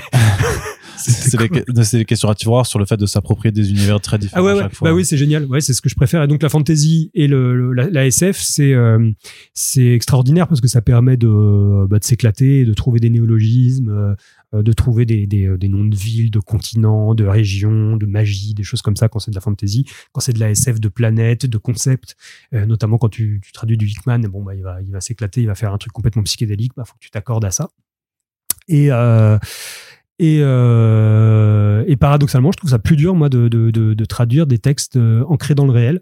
Euh, même si mais j'adore, j'adore vraiment ça. Et euh, Department of Truth, par exemple, c'était vraiment un gros, compliqué parce que ça c'est un confluent du réel et de la et de la et de la, de la pas fantasy, mais voilà, de la complosphère bah, d'une euh, certaine forme d'imaginaire quand même. Exactement. Ouais, ouais. C'est un imaginaire. euh, bon, alors, euh, et, et il fallait vraiment s'ancrer dans un réel, mais ensuite, en plus, et, puis s'ancrer dans un réel américain aussi. Et ça, avec des notions américaines, notamment dans les notions de complot, euh, qui euh, qui sont euh, qui commencent à infuser, qui ont vraiment commencé à infuser en France, hein, si tu veux. Mais il y a plein de plein de choses qu'on n'avait pas, quoi. Si tu veux le, rabbit hole, le rabbit hole, ça commence à venir tomber dans le, dans le terrier du lapin, mais c'est pas c'est pas une locution qu'on a en, français qui vient naturellement. Pourquoi je parle de locution? Bah parce que quels sont, c'est quoi les outils? Alors ouais, si on parle du travail lui-même, ouais, bah vas-y, excuse-moi. Non, c'est trop marrant parce que c'était exactement ce, le, le point où j'allais venir en te disant, on a quand même parlé beaucoup euh, de, de principes, de travail, tout ça. Concrètement, dans la technique, voilà comment euh, comment ça marche, euh, en tout Ouais. cas, de ta, dans, dans ton point de vue, ce que je l'ai dit. hein, je pense qu'il y a plein de traducteurs qui ont leur, leur propre euh, façon de faire. Mais toi, vraiment, techniquement, euh, c'est quoi la démarche? Alors moi, techniquement, bon, j'ai quelques outils, mes outils favoris, donc j'utilise le, le- Alors voilà, c'est, c'est je voudrais lancer un gros big up à tous les traducteurs d'avant Internet quand même, parce que ça a été, c'est fou quoi. Je me dis, il y a des traductions magnifiques dans toute l'histoire, quoi, si tu veux. Et ils n'avaient pas Internet. Et je me dis, c'est fou le, le- le temps, l'énergie, la capacité de concentration que ça devait leur prendre, parce que euh, ça, ça- ça- c'est fou ce que ça. ce C'est que d'avoir de bons dictionnaires. euh, oui, tu avais des bons dictionnaires, mais bon, euh, tu vois, quand tu te retrouves à. T'as des. des ouvrages, des, non mais je veux dire avec des ouvrages aussi sur les synonymes, sur tu vois, il devait avoir tout un attirail de bouquins euh, dédiés euh, au travail de la langue. Ouais, ouais, c'est- oui, voilà. Sur, sur, sur le rapport francophone, ouais, mais sur, sur, la, sur la langue. Mais après, c'est sur la culture qui pose, qui pose problème. Ouais, Euh. Je pense que quand t'as des. Quand t'as des quand tu voulais savoir, par exemple, euh, quel était le nom de la traction avant de telle voiture, euh, enfin, tu vois, le nom du moteur de telle voiture euh, dans, les années 20 ou dans les, années 30, euh, comment tu faisais quand tu voulais avoir euh, le, le nom de telle barre chocolatée? Il y a vraiment des trucs co- complètement, tu vois. euh, je pense que le premier traducteur qui a découvert un Hershey's, tu vois, euh, dans les, dans une, je sais pas de quand ça date, je prends un- un truc au hasard, mais euh, quand notamment tu veux traduire de l'armement, euh, je pense au traducteur de polar, quand tu as des, trucs de, flingues, si t'es pas un fondu des flingues, bah va, il fallait que tu ailles trouver le, le, un ouvrage consacré à ça, mais il fallait qu'en plus tu trouves le bon, euh, ça demandait un effort de recherche maintenant. Moi j'ai dans mes traductions, ce qui m'a posé vraiment le, plus de pas de soucis, mais que j'a- j'adorais parce que j'aime bien quand il y a des recherches à faire, mais c'était les traductions de navigation, les termes nautiques. Tu te retrouves avec des termes extrêmement précis que tu peux pas te planter. Un lecteur qui connaîtra, et si tu lui dis oui, le mât d'Artimon, euh, Misaine à l'arrière, enfin, ou que ce soit, il va se dire non, mais c'est quoi ça? Ça n'a aucun sens. Il fallait vraiment, fallait donner des, des fallait aller, faut être précis. Donc, vraiment, Internet là-dessus te permet de trouver l'info en deux secondes. Mais donc, ouais, pour revenir à mes outils un dico français-anglais. Moi, personnellement, j'utilise euh, le site World Reference et puis j'ai des, bouquins des dico en, dur. Euh, le CNRTL, qui est un, extra, un excellent, euh, le trésor, le TLF, quoi, en gros, le, trésor de langue française, qui est un super dictionnaire français. Le dictionnaire des synonymes de, Crisco de l'Université de Caen, qui est une merveille, que je conseille à tous ceux qui écrivent et qui traduisent d'utiliser. le dictionnaire de combinaison de mots alors ça, c'est bat, c'est beaucoup plus euh, obscur, mais il a dit c'est bat, il l'a fait. C'est bat. il est vraiment bat. Et euh, non, non, parce que c'est c'est un c'est un petit chef-d'œuvre. Euh, dictionnaire de combinaison de mots, c'est par exemple, ça va si tu prends un mot, je sais pas. Euh, euh, Là, j'ai plus, j'ai pas en tête, mais en gros, ça va t'utiliser, par exemple, voilà, l'arme, par exemple, il va essayer de te trouver tous les adjectifs qui vont avec l'arme, en généralement, l'arme chaude, l'arme, l'arme brûlante, et ensuite, il va t'utiliser avec les verbes euh, il va te mettre verbe plus larmes, par exemple, ça va être euh, pleurer à chaud de larmes, verser des larmes, etc. Et mine de rien. Passer l'arme à gauche. Passer l'arme à gauche, c'est beau. C'est pas les mêmes. et, ça, c'est génial parce que du coup, ça te permet de, de, eh ben, de, de rester dans ce qu'on appelle, ce que j'appelle, ouais, les locutions, les idiomes français, quoi. Un idiomatisme ou un idiome, c'est quelque chose qui est propre à une langue. Et donc, en gros, traduire pour moi, finalement, euh, pour rester dans cette idée de, que le lecteur français doit se sentir euh, chez lui, on va chez dire. lui, en fait, quand il lit ou de pas sortir du, texte, eh ben, euh, il faut, il faut que tu lui donnes des, des, idiomes qui soient propres à sa langue, sans qu'il s'en rende compte. Et c'est des choses qui sont inscrites en nous, quoi. On s'en rend pas compte, mais c'est inscrit en nous dans tout ce qu'on a lu, dans tout ce qu'on a vu, dans tout ce qu'on a entendu. Et, et donc, ça me permet de rendre les choses le plus naturelles possible. Donc, tu as le travail sur les. Donc voilà. Donc pour ça, c'est vraiment mes quatre outils, quatre outils principaux, plus bah ouais, euh, Wikipédia, euh, les recherches. Et puis quand je, suis vraiment à court, c'est ça que j'adore dans les recherches, c'est euh, euh, appeler des gens. Des fois, ça m'est arrivé d'appeler. J'ai appelé une caserne de, de flics, je me souvenais plus. Par exemple, quand c'était en, en, anglais, c'était la, la proof room. Euh, donc c'est dans, Lock and Key d'ailleurs. Il y a un moment, il y a Dodge qui va euh, récupérer des flingues dans euh, la proof room, dans la salle des la salle d'épreuve quoi. En gros, dans un commissariat où tu sais, dans les films, tu vois ça avec ah tout, tu vois des racks avec les trucs sous blister. Dans des sacs plastiques, exactement. et j'étais là, proof room, salle d'épreuve. Putain, mais merde, il y, a un mot, j'arrivais pas à le trouver en, en français, donc j'ai appelé un commissariat, un commissariat nantais panique du mec euh, panique du mec j'en suis traducteur euh, ah, je vais vous passer un gradé. Le mec euh, inquiet tout de suite. Et en fait on m'a dit oui c'était la salle des scellés ouais, la salle des scellés. Du coup, je acheté. Mais oui, c'est ça. Et ça fait plaisir parce qu'en fait, c'est un tout petit détail en plus que j'avais demandé de, que je proposais au lettreur de, de mettre sur une porte. C'était pas important, mais ça me paraît important si tu veux du point de vue de la, euh, bah pour moi déjà, ça m'apprend des choses. Et puis, euh, et puis derrière, ça, ça, ça, ça, euh, comment dire, ça renforce la l'immersion du lecteur. Et donc c'est ça qu'on veut, quoi. Euh, voilà. Euh, par rapport et donc ouais, alors par rapport au, au travail, euh, bah ouais, ça c'est essayer de rendre le, la langue la plus idiomatique possible. Euh, mais après, en gardant les idiosyncrasies du, de l'auteur, quoi, tous, tous ces petits tics verbeux ou les choses qui peuvent être différents, mais faire en sorte que vraiment euh, euh, le lecteur français se sente chez lui. Donc il y a un gros travail sur l'expression. Les jeux de mots, par exemple, bah, se prendre la tête. S'il y a des jeux de mots, faut, tu vas tu vas trouver un jeu de mots. Si tu peux pas le faire à l'endroit même, tu vas le faire un petit peu plus loin ou trouver un trouver un truc. Les blagues, il faut que tu te démerdes, il faut que tu faut que ça marche. C'est là que c'est super agréable d'avoir justement le rapport avec les préparateurs parce que moi je barde, je farcis en général mes textes de commentaires en disant là je suis pas content de moi. Euh, si vous trouvez mieux, euh, n'hésitez pas. Et je pense que ça peut aider le préparateur à se dire ah là euh, ok, on va, on va travailler là-dessus et puis on va, créer cet échange-là. Euh, ouais, c'est à peu près ça. Pour donner, euh, juste pour revenir sur cette histoire de, de réception et de, de passage d'un truc à l'autre. Il y a beaucoup, euh, beaucoup de traducteurs, euh, je trouve, qui font des, enfin, il y a des, beaucoup de, de, métaphores du métier de traducteur. il y en a qui disent oui, c'est traducteur est un interprète, euh, donc tu vois, c'est l'équivalent. Le traducteur, il prend une partition, donc on va dire c'est la partition, c'est le texte, texte d'origine, et puis il va faire sa propre version, etc. C'est pas faux, mais je trouve que elle marche pas très bien cette cette cette cette image parce que le, le, la partition a été écrite pour être jouée par d'autres un texte d'origine n'est pas écrit pour être euh, traduit. Si tu veux, Tom King, il en a rien à battre, il en a rien à foutre. Que, enfin, il est peut-être très content d'être traduit, j'en suis sûr, mais il ne pense pas au traducteur quand il va le faire. Euh, aucun, aucun auteur, à moins de certains, à part certains, si tu veux, peut-être très, très rares, très pointus, mais ne pense à leur traducteur. Euh, ce qui n'est pas le cas de, d'un, auteur, enfin d'un, musicien qui va écrire une partition, puisqu'il va donner toutes les indications. Le solfège même est une langue à part, faite pour permettre aux, interprètes de, s'emparer du truc. Euh, c'est, la plus belle, je trouve, image par rapport à la traduction, et je trouve que ça éclaire pas mal euh, un peu ça. C'est, un, c'est Valérie Larbeau. Valérie Larbeau, c'était un traducteur et un romancier, poète et tout, du début du siècle, fin, 19, fin, fin, fin 19e, début 20e et qui était très traducteur. Il a contribué à traduire Joyce notamment. Et, euh, il, dit que c'était une. Lui, il a utilisé ça. Il, a fait un ouvrage sur la traduction qui s'appelait. Il appelle c'est une pesée de mots. Et, euh, et, je trouve ça très joli. En gros, il imagine, la traduction comme une sorte de balance. Dans un plateau, tu mets le texte d'origine, vois, comme ça, et toi, tu vas essayer de faire ta phrase et euh, essayer de faire ta, faire un équivalent en français. Et puis il y a un moment, tu vas ôter un mot, dans ça te plaît pas, etc. Jusqu'à ce que tu estimes finalement à ton, à ton œil, c'est vraiment euh, purement subjectif, mais que eh ben, la pesée s'équilibre.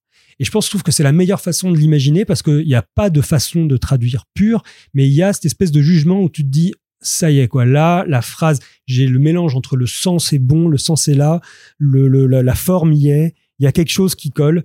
Et quand tu quand atteins ça, tu dis bon, moi je peux passer à celle d'après quoi.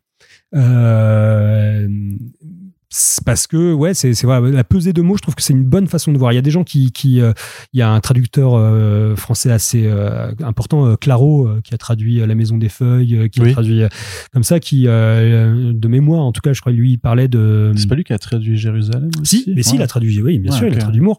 Ouais t'as raison. Et grand malade La Maison des Feuilles et Jérusalem. Ouais ouais non mais il fait que des trucs comme ça. Puis il traduit vite et bien. Il, est agaçant très agaçant.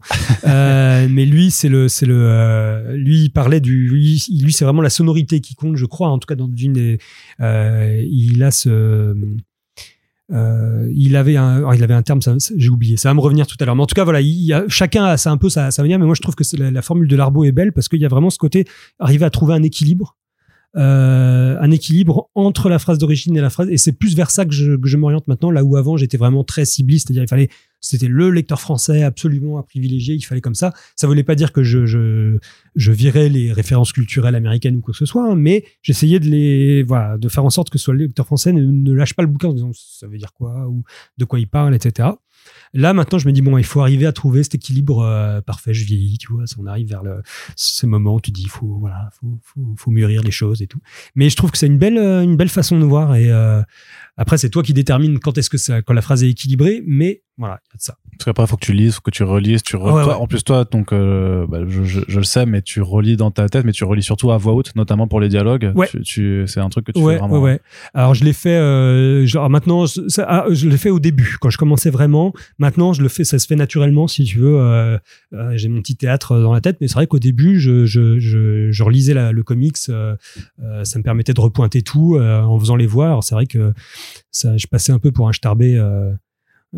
En famille quoi mais je me à hurler tout d'un coup enfin tu vois c'était c'était c'était mais ça aide vachement en fait ça aide vachement après moi j'étais un peu théâtreux à une époque et du coup ça m'amuse aussi et ça ça aide il y a ce côté ça donne à ce côté un peu voilà il à, rendre. Et quand tu traduis du super-héros, c'est génial, quoi. Enfin, c'est aussi ce que je voulais. Euh, c'est ce que je faisais naturellement déjà quand j'étais petit. Je crois, je me souviens quand je lisais des comics, des fois j'arrêtais. Euh, j'étais genre euh, en garde, Magneto. Enfin, tu vois, quand je relisais un truc, j'étais genre ah, vas-y. je vivais ça, je le vivais à fond, quoi. Et me le relire, ça me permet de me remettre un petit peu là-dedans. Mais maintenant, c'est vrai que ouais, j'ai tendance à le faire un peu moins. C'était surtout sur les dialogues, ouais. Et puis, euh, mais ouais, c'est le, c'est le, le, kiff, quoi. Et j'ai une dernière question, enfin, pour, pour terminer ce podcast sur le côté un petit peu juste sur le dernier travail euh, et sur lequel j'ai, eu le plaisir vraiment juste de, bah, de te relire. Tu parlais de, de, de prépa et il s'avère que j'ai bah pu le faire avec toi, bah, sur deux, moi, pour le coup, sur deux équipes créatives que j'adore. C'est d'une part, il y avait Immortal Sergeant et euh, donc Zoé Sorogood sur It's Lonely at the Center Earth. Euh, alors comment on fait quand on est un, un mec de 40 piges euh, pour se mettre à la place d'une jeune femme euh, de 23 euh, ans qui écrit son autobiographie? Là, c'est quand même un exercice assez assez particulier aussi. Ouais, ouais. en particulier. écoute, ouais, ouais. C'est c'est vrai que euh, déjà c'est vrai que ça c'est c'est important, c'est que à part peut-être pour Invisible Republic, j'ai réalisé que j'avais traduit quasiment que des que des mecs. Euh, à part peut-être non des romans. Dans les romans, j'avais traduit euh, des, des, euh, des, des autrices, mais mais là, dans le comics, ouais, c'est vrai. Alors, c'est vrai comment, ouais, un, un quarantenaire. Alors, techniquement, tu as euh, traduit Camille Garcia aussi, donc Oui, c'est vrai. tu as, C'est fait une vrai. autrice quand même. Oui, c'est vrai, c'est vrai, c'est vrai. Euh, c'est vrai, tout à fait. Mais euh, ouais, dans le cas de, de, de Zoé Thorogood, euh, bah écoute, je me suis pas trop posé la question. hein. Vraiment, ça me posait pas trop, c'était pas trop ça le souci. Je trouvais c'était surtout rendre son humour, qui était très euh, doux amer. Elle- C'est incroyable cette BD. Enfin, moi, voilà, ça va être, c'est une tuerie. Hein. Et c'est une tuerie parce que je trouve que c'est euh, dans le mainstream entre guillemets, c'est ce qui ressemble le plus à des comics underground des années 60 que, que j'ai pu. euh, moi, j'adorais Crumb, j'adorais euh, Gilbert Shelton. Euh, je trouve qu'il y a cette énergie-là, ce côté plastique où tout peut se déformer. En France, il y avait aussi, euh, ça me fait penser pas mal à euh, Matt Conture. Je sais pas si, euh, ouais, un mec génial, Matt Conture, mais où les personnages peuvent se déformer, se transformer, etc. Puis il parle beaucoup de sa dépression, ça aussi, ça va de l'autofiction comme ça. C'est super rare d'avoir ça et d'avoir ça en entre guillemets mainstream poussé par un, un vraiment mis en avant, en tout cas, ou quelqu'un qui a du succès en se mettant aussi à nu. Et euh, ouais, c'était dur, c'était très dur parce que bah je bah effectivement j'ai aussi je vois un gap euh, au niveau de l'âge hein. et heureusement que tu étais là là-dessus parce que tu avais pu reprendre certaines tournures euh. alors je fais très attention justement à, à ça parce que je suis conscient que les traits vieillissent et donc j'essaye par exemple j'ai j'ai j'ai été traumatisé moi gamin je me souviens je crois qu'une des premières premières fois où je me suis rendu compte que je lisais une traduction euh, quand j'étais euh, quand j'étais euh, lecteur de comics à une époque c'est je lisais un semic c'était? C'était un, un récit, c'était la, série Serval qui sortait comme ça. C'était quand Serval avait perdu ses griffes, euh, il avait des, des griffes en os après. euh, euh, c'était quoi C'était Onslaught qui lui avait, je sais plus. Non, c'était Magneto qui lui avait arraché son adamantium. Bref, j'ai fait un temps, mais bon, en gros voilà. J'ai pas tous les détails. Ouais, ouais, de- bon, c'est un vieux, voilà. C'était très bien dessiné, mais c'était, voilà. Et c'était vraiment traduit, euh, curieusement. Et je me souviens, il y a une scène qui m'a, qui s'est imprimée sur ma rétine, vraiment, où t'as, euh, Serval qui court en disant, mais qu'est-ce que c'est que ce Beans? Ah oui. Et, et là, je disais, ah, comment? Je me souviens, je- j'étais pas du tout dans ces problématiques-là. Et c'est là, je pense, que ça a été peut-être une révélation. Serval qui, qui, qui, qui hurle, mais c'est que ce Beans Comme ça, j'ai la voix de Christian Clavier dans Les Visiteurs. ouais, peut-être ouais. pour ceux, voilà, peut-être tout le monde qui écoute ça ne, ne se souvient pas de ça, mais vraiment, ça m'avait, euh, j'avais, j'avais vraiment, j'avais dû poser, quoi. Là, vraiment, ça fait partie des traductions qui m'ont, Ça t'a sorti. euh, ouais, ouais, là, vraiment, ça m'a sorti, ça m'a fait, beaucoup de mal. Et je me suis dit, jamais, si jamais, en en repensant, j'y repense régulièrement, hein, ça, me, revient dans la tête, c'est euh, jamais n'utiliseras, tu n'utiliseras de verlan. Jamais tu, feras très attention aux expressions euh, qui sont datées immédiatement, sachant qu'en plus le qu'est-ce que c'est que ce bin, c'était déjà has-been, si tu veux. euh, quand je le lisais, c'était ça devait être en 97, euh, les visiteurs c'était 94, donc plus personne le disait déjà. Quoi, j'étais genre non, non quoi, c'est terrifiant. Et donc euh, voilà, je fais, je veux faire, je fais très attention à essayer de, de, de ça. Mais après, c'est vrai qu'il y a des termes. Euh, et ben, je me souviens qu'un, t'avais trouvé un petit truc génial. euh, C'était quoi euh, euh, À un moment, Zoé, euh, enfin, elle veut pas, enfin, en gros, elle est avec ses parents, elle va Ah, pas bien le- du tout C'est le pas ouf. pas ouf. Et j'avais trouvé ça génial. En fait, j'avais mis, euh, enfin, moi, en gros, le, le personnage de Zoé euh, est, est avec ses parents. Elle est dépressive. Elle veut pas montrer qu'elle est dépressive. Elle se- veut se montrer enjouée, mais elle a, ça, ça se fissure, quoi. En gros, la façade se fissure et elle lâche un truc à son père. Et là, elle se, elle se dit un truc, euh, voilà, elle se. Dans Je crois qu'en en anglais, c'est genre un truc euh, well done. The, Ouais, voilà. ça, et moi, j'étais, j'étais en mode, euh, ouais, euh, bien joué ou bien ouais. Enfin, je crois que non, j'avais pas tenté le bien ouais, justement. Mais ça, ça m'a effleuré par la tête. Et là, tout d'un coup, j'ai qu'est-ce que c'est que ce Beans qui est apparu? J'ai fait non, non, bien joué. Et là, t'avais proposé pas ouf. Et en fait, pas ouf, c'est une forme de verlan, mais c'est un truc qu'on dit maintenant. C'est un truc que tu diras comme ça et que tu dis en plus intérieurement. Je trouve que ça, ça collait vraiment bien. Ça sonnait bien. Et, euh, et ça, c'est là donc vraiment c'est important d'avoir des préparateurs, c'est important d'avoir des relecteurs parce que euh, ça te permet d'avoir un autre éclairage. Et dans ce cas-là, alors moi c'est pas tant la, la- c'est vraiment pas tant la, la, la distance euh, euh, qui me sépare de Zoé, c'est surtout que c'est elle est extrêmement douée quoi, euh, et, douée euh, graphiquement, dou- douée, euh, douée euh, scénaristiquement, douée au niveau des dialogues. Elle arrive à retranscrire. alors est-ce que c'est ce qu'elle a vécu, est-ce que c'est comment elle a vécu? Enfin c'est tout ça, c'est tout le rapport à l'autobio, mais tous ces dialogues sonnent justes. Elle arrive en même temps à emporter ça.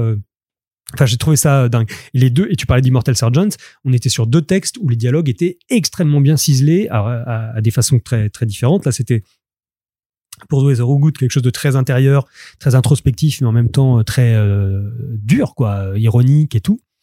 Et puis, euh, Et, et puis dans le cas de Immortal Sergeant, quelque chose de très très cinématographique, on va dire, très buddy movie, quoi. Et donc, il fallait que ça fuse, il fallait que ça vanne, il fallait que ça. Il y avait des, il y avait des vannes quasiment une ou deux vannes par page, il fallait que ça, que ça, que ça fonce.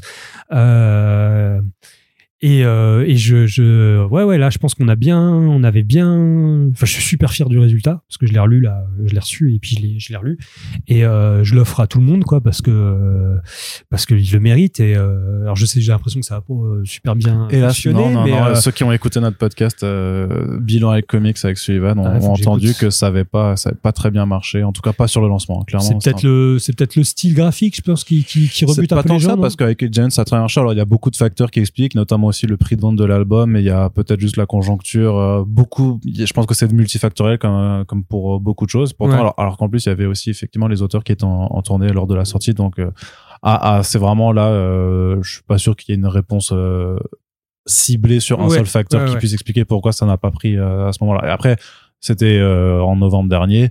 Euh, décembre, on avait enregistré. Là, on, euh, les fêtes sont passées. Peut-être qu'il y a eu un, un Ah, appel Peut-être, et puis je pense que c'est clairement un titre un peu. euh, Long seller, je dirais plutôt. Ouais, ouais, vraiment, parce que je pense qu'il suffit de le lire et tu flashes, quoi, parce que c'est vraiment génial. Mais je trouve que là, ces deux bouquins-là traduisent aussi une, euh, une, je trouve un, une tendance des comics, en tout cas euh, actuels, où il y a euh, des, dialogues très naturalistes. Et moi, je m'en suis rendu compte, c'est un, auteur qui m'a fait vraiment évoluer. euh, Finalement, c'était assez récemment.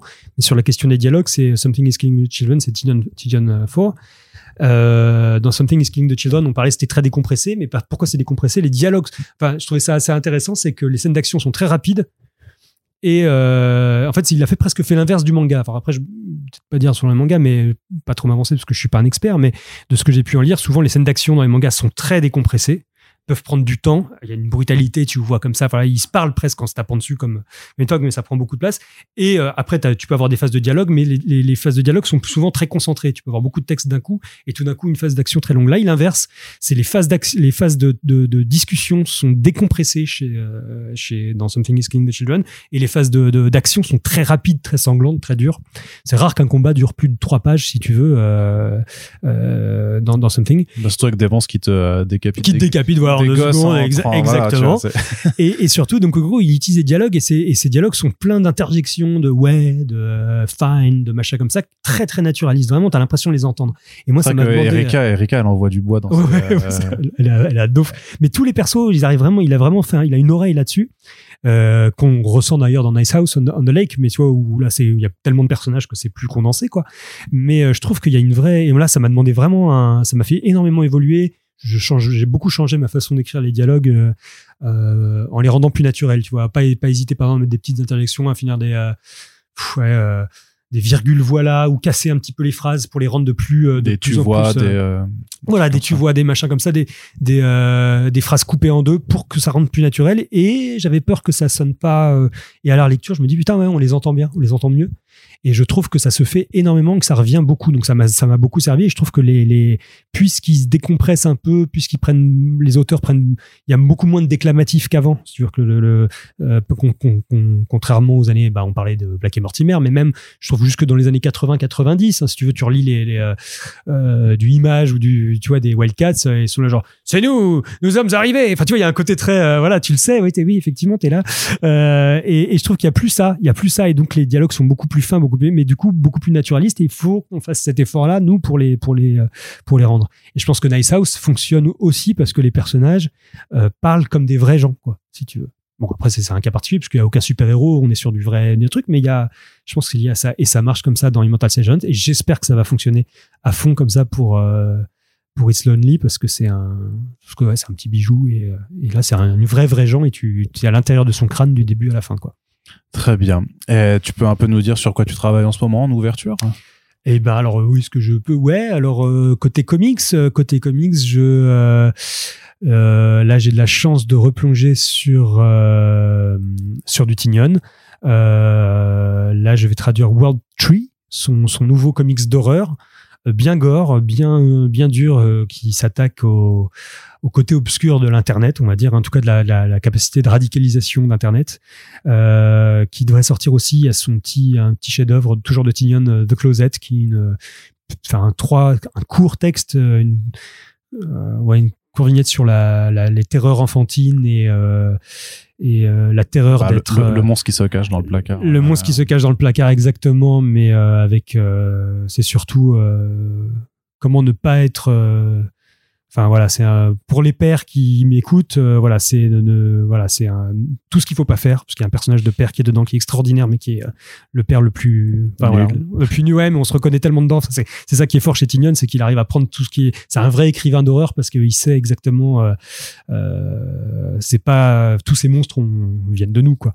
Et puis, et puis, et puis, bah, toujours du Tignon. D'ailleurs, je vais traduire le troisième tome de Wind bientôt et euh, du Ramvé à venir. Donc là, j'ai beaucoup de chance. Au final, j'ai des auteurs extraordinaires euh, du Ramvé euh, chez euh, chez iComics et peut-être chez Urban. On va voir. Très bien. Bah écoute, merci beaucoup Maxime d'avoir pris le temps de répondre à toutes ces questions et d'être venu à nous parler donc de traduction dans ce podcast. Comme on dit, voilà, nous c'est un corps de métier effectivement.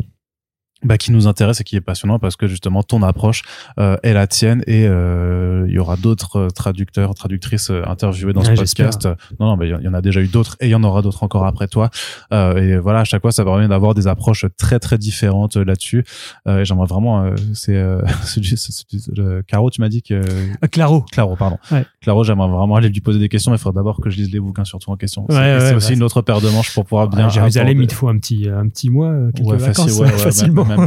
Clairement. En tout cas, merci beaucoup euh, d'avoir été là et euh, bah on suivra de toute façon. hein. Note- notez bien, voilà, si vous, euh, s'il y a du Rambé qui sort, du Sorogood, euh, du James Tynion 4, généralement, bah, c'est Maxime qui s'en occupe en ce moment, donc euh, vous pourrez regarder dans les ours, dans les crédits, euh, qui s'occupe de vos traductions. Ça vous permettra même un peu de vous familiariser parfois avec le travail de ces personnes. Lisez des bandes dessinées en VF aussi, c'est parce qu'il y a un travail donc qui est effectué, effectué euh, derrière et qui est euh, très intéressant également. Puis on vous rappelle que si vous appréciez ces émissions, pouvez le soutenir euh, et en même temps soutenir du coup les personnes qui passent au micro en partageant les podcasts sur vos réseaux sociaux, en en parlant autour de vous et si vous le pouvez en, souten- en nous soutenant directement via notre Tipeee. Merci à toutes et tous de nous avoir écoutés. Maxime, je te dis à bientôt et à très bientôt tout le monde pour le prochain podcast. Salut Merci beaucoup.